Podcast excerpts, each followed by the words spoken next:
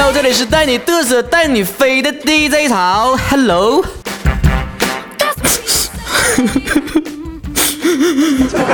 前两天吧，DJ 潮，中学同学聚会了，这我看昔日一起学习的小伙伴们，那学习还不如我呢。后来咋就一个个的？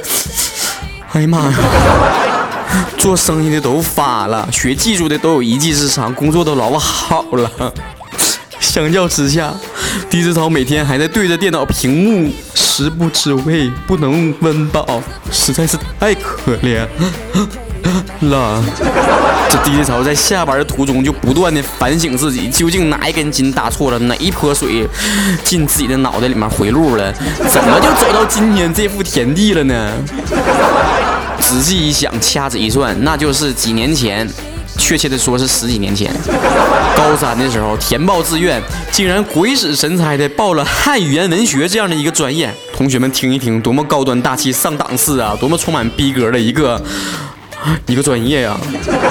本以为自己可以成为鲁迅，可以成为金庸，可以成为莫言，最后只符合了莫言的一本书啊，《丰骨肥臀》呐。最后我只成为了哆啦 A 梦、圣斗士星矢、金刚、葫芦娃呀！正常人谁报这专业呀？你一到那专业里面，那家伙一水全姑娘啊！你以为你进入天堂了？你想的美吧？你合计对象好找了，众星捧月了，所有人都围你转了？你想多了你！那家伙用中文系女子的话说，那就是中文系本来就没几个男生，唯一几个男生还不咋像男生。那找对象千万不能搁自己本专业找，那起码得去体育专业找一些那些咔咔的那家伙的啊，体育高材生，那身材咔咔全肌肉。你说你百无一用是书生，你成天酸腐的，除了会吟诗作对，你还会干啥呀？我跟你讲，中文系女生你说错了，低低头连吟诗作对都不会，啥都不会，就会得不得得不得，成天臭白活。不光如此呢，这每年发布的最佳垃圾专业，这汉语文学鹤立几年不倒。我这一上网一查，发现大家对于自己的专业都充满了吐槽的心呢。于是流传了这么一段话。我学化学，我纠结；实验报告写到缺。我学金融，我骄傲；赔了期货，赔股票。我学旅游，我惭愧；导游考试全不会。我学建筑，我命苦，天天抱着混凝土啊。我学经济，我苦恼；纸上谈兵，阅历少。我学环境，我不爽；毕业分到垃圾场。我学土木，我压抑；测完直径算压力。我学材料，我认栽；去用橡胶补轮胎。我学广告，我闹心；收礼只抽脑白金。我学地理，我发木；一上大街就迷路。我学动画，我迷茫；葫芦娃兄弟，灰太狼。我学天气，我骄傲；天气预报不着调。我学生物，我短路；各种细胞微生物。我学编导，我吃苦；剪片剪成二百五。我学仪器，我想笑；毕业拧拧螺丝帽。不光如此呢，好心的学哥学姐们都在网上纷纷告诫的学弟学妹们，千万别报我的专业呀。这位同学说了，千万别报数学啊，因为三天不学，你就发现你啥也听不懂了。谁告诉你三天都去就能听懂了？下位同学说了，千万别学会计，年年考证像高考似的，学到老考到老，考到老学到老，学到老考到老，考到老学到老，那多充实啊！还有同学说了，千万别报英语啊，现在我毕业都一年了，还在家种地呢。你说你有一，你家都有一块地了，你还说啥呀？